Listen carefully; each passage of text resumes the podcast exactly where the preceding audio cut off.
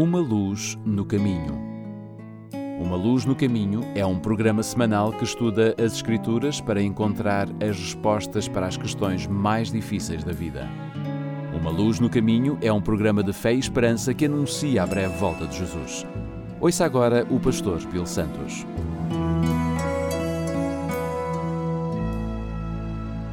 Bem-vindo ao programa Uma Luz no Caminho.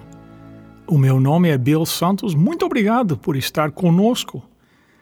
Se é a primeira vez conosco, quero que você saiba que todos os nossos programas estão disponíveis 24 horas por dia, 7 dias por semana no nosso website umaluznocaminho.com e também na nossa página no Facebook, Uma Luz no Caminho. Os curiosos, bem como os críticos do cristianismo, têm esta pergunta: se Deus é todo-poderoso e todo-amoroso, então por que será que Ele permite o mal e o sofrimento no mundo? Por que, que as pessoas têm câncer?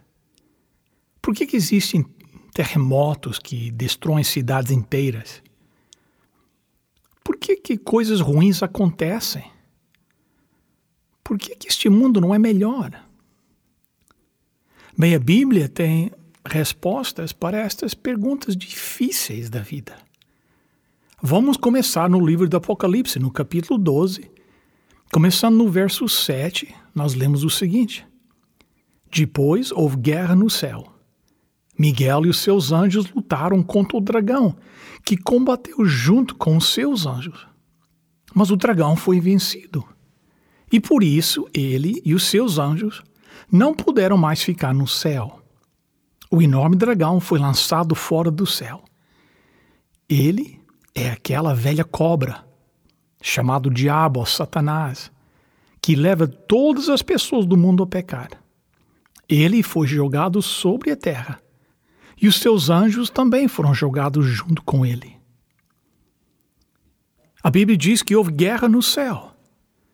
Estranho que a guerra deve acontecer no lugar mais mais santo, no, no lugar do santuário de Deus. O trono de Deus é o último lugar para uma guerra. Mas o trono de Deus foi o foco da batalha.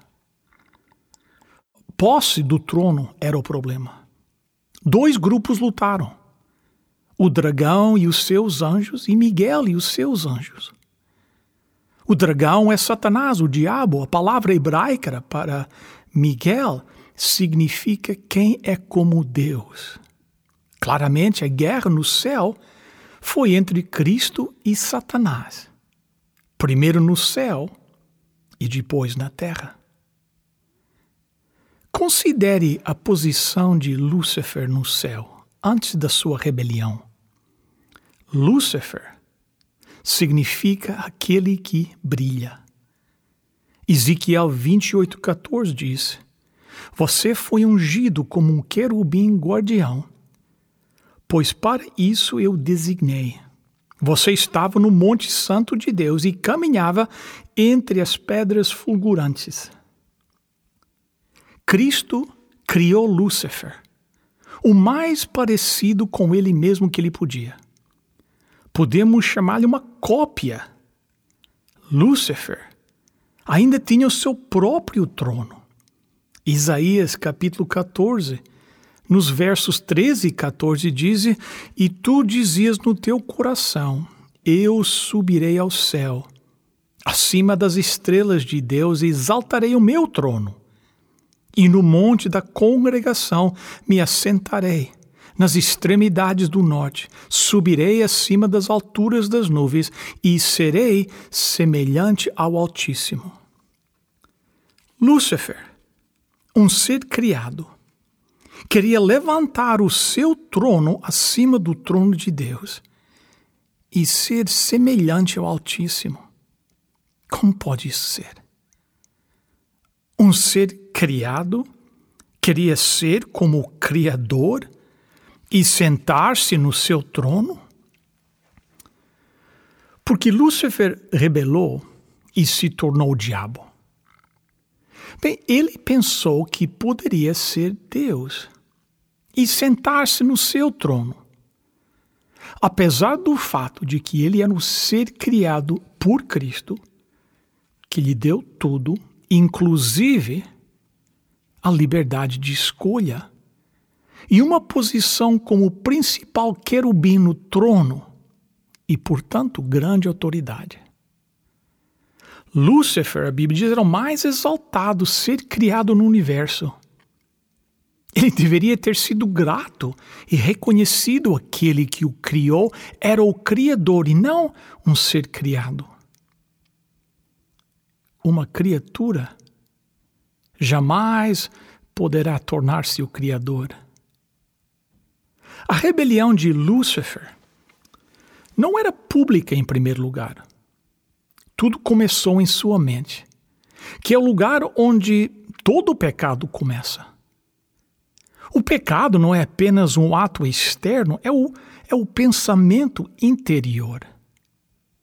Lúcifer estava se tornando Satanás em sua mente.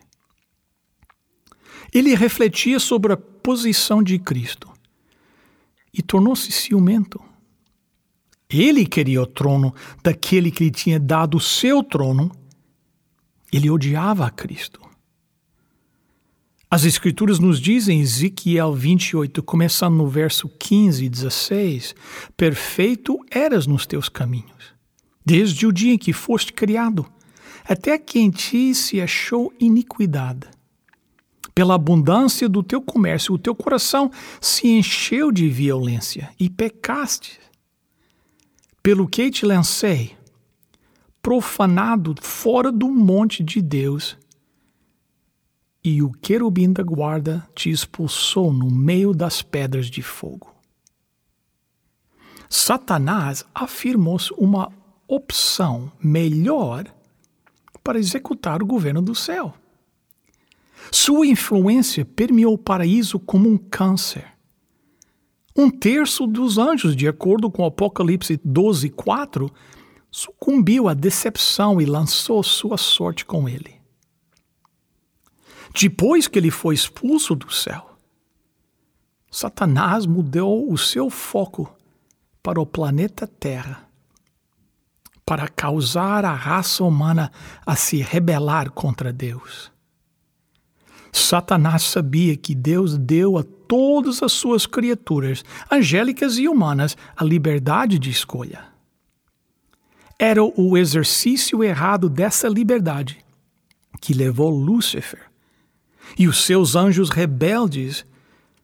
E agora ele iria usar a mesma técnica com os nossos primeiros pais. Adão e Eva feitos à imagem de Deus. Eram seres livres. Eles poderiam conversar com Deus e Deus esperava que eles obedecessem por amor.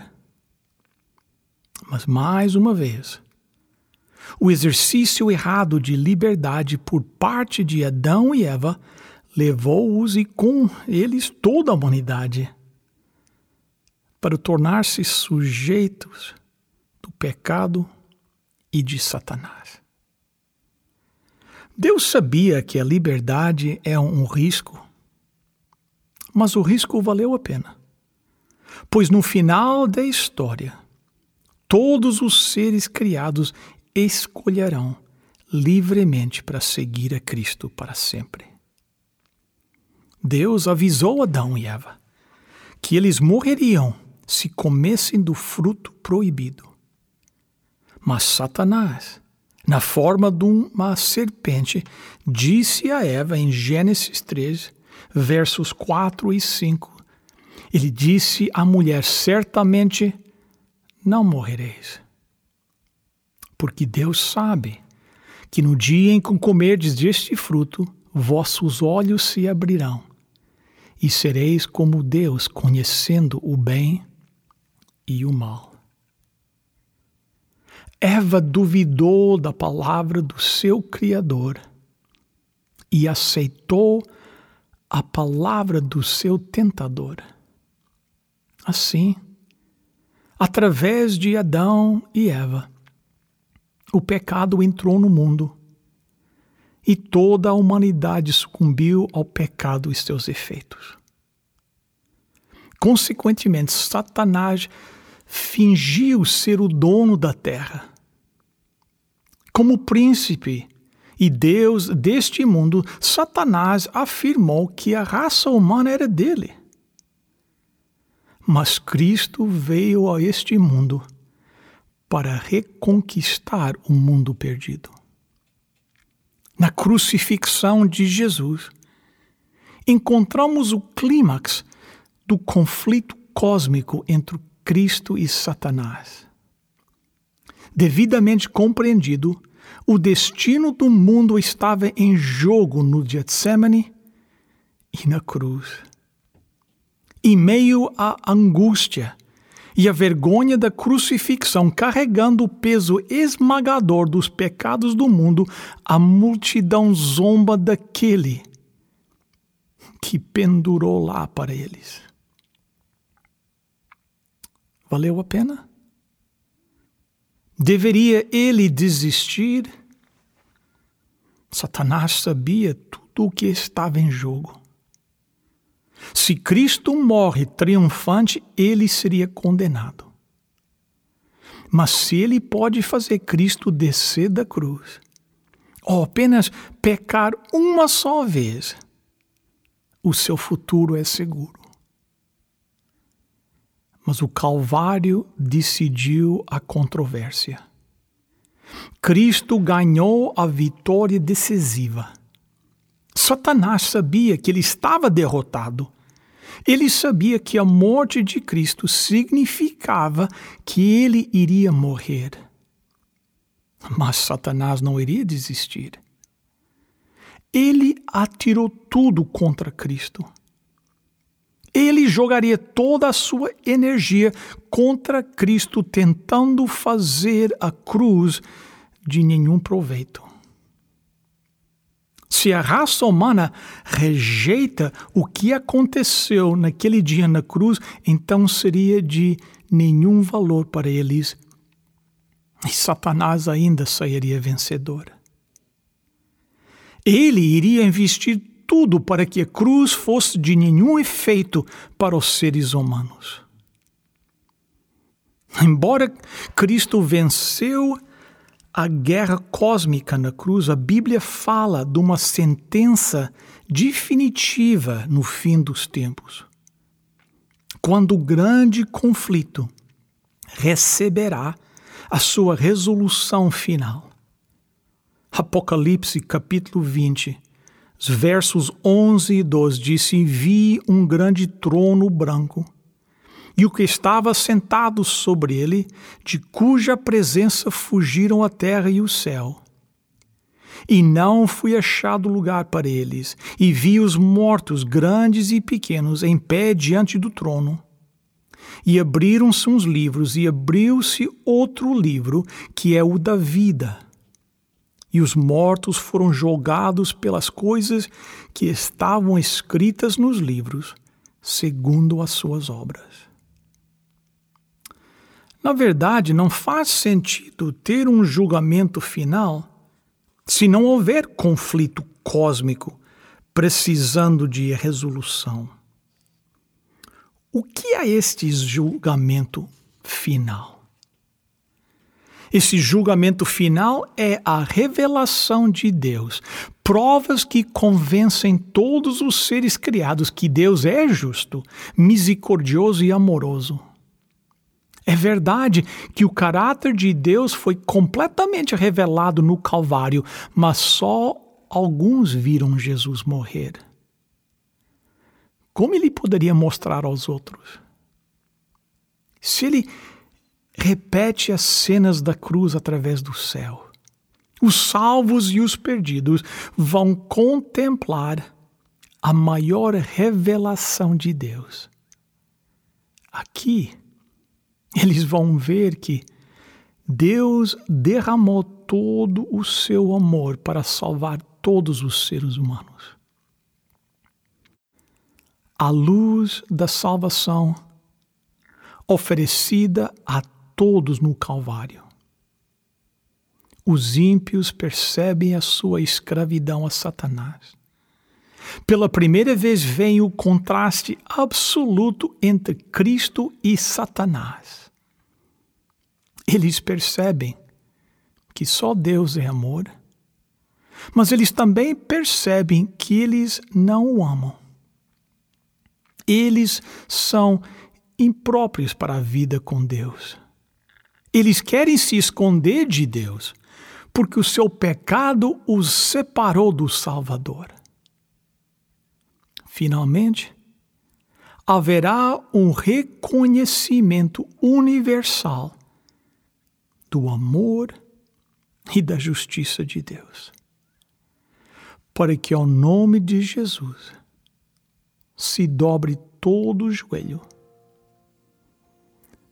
daqueles que estão nos céus e na terra e debaixo da terra. E toda língua confesse que Cristo Jesus é o Senhor, para a glória de Deus Pai. Em seguida, cada ser criado vai perceber em todas as coisas, Deus trabalhou para o bem daqueles que o amam. Porque Deus é amor. E o conflito cósmico vai ver o seu fim. Vamos orar.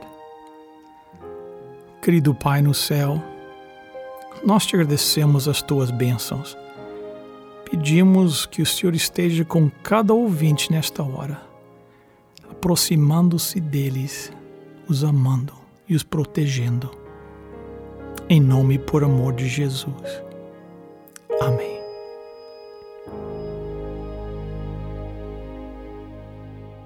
Jesus é maravilhoso, é o rumo verdadeiro, pois para chegar a Deus Pai se passa por ele primeiro. Sou o caminho, a verdade e a vida. Pra vir ao Pai tem que ser por mim. Sou o caminho, a verdade e a vida. Pra vir ao Pai tem que ser por mim. Estas palavras estão na Santa Bíblia. E foi Jesus quem falou assim. Jesus é maravilhoso, é o rumo verdadeiro, pois para chegar a Deus Pai se passa por ele primeiro. Jesus é maravilhoso, é o rumo verdadeiro, pois para chegar a Deus Pai se passa por ele primeiro. Se precisar de uma cura divina, peça a Deus em nome de Jesus. Se precisar de uma cura divina, peça a Deus em nome de Jesus. Ele te enche de uma vitamina põe teu corpo a brilhar de luz. Jesus é maravilhoso, é o rumo verdadeiro, pois para chegar a Deus Pai se passa por Ele primeiro. Jesus é maravilhoso, é o rumo verdadeiro, pois para chegar a Deus Pai se passa por Ele primeiro. Como levita meu coração fala me inspirando sempre a compor. Como levita meu coração fala, me inspirando sempre a compor. Em consequência, minha voz não cala, e para Jesus vai mais um louvor. Jesus é maravilhoso, é o rumo verdadeiro, pois para chegar a Deus Pai se passa por Ele primeiro. Jesus é é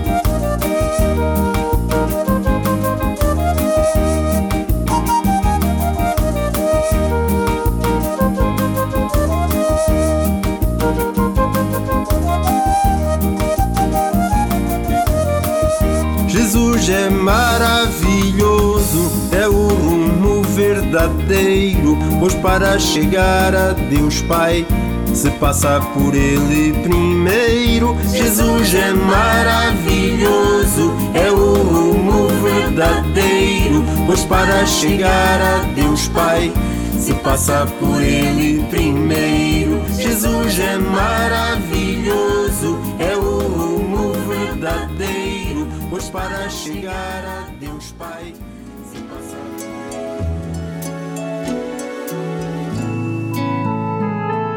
Bem, chegamos ao final de mais um programa. Muito obrigado pela sua presença aqui conosco. E desde já quero convidá-los para estar conosco na próxima semana, neste mesmo horário, nesta mesma estação.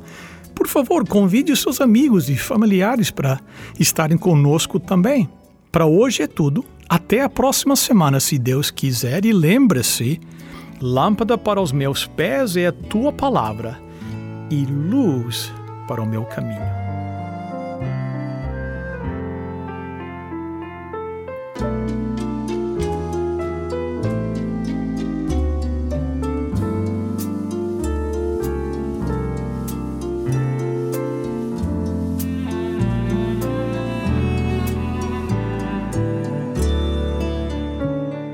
Uma Luz no Caminho.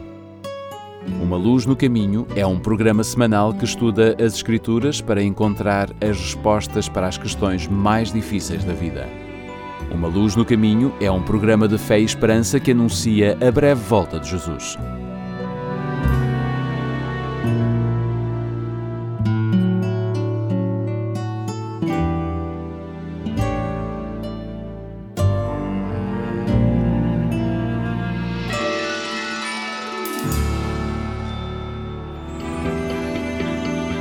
Sabia que há uma igreja adventista do sétimo dia perto da sua casa? Contacte-nos e teremos todo o gosto em lhe recomendar a mais próxima de si. Um conselho dos seus amigos adventistas do sétimo dia.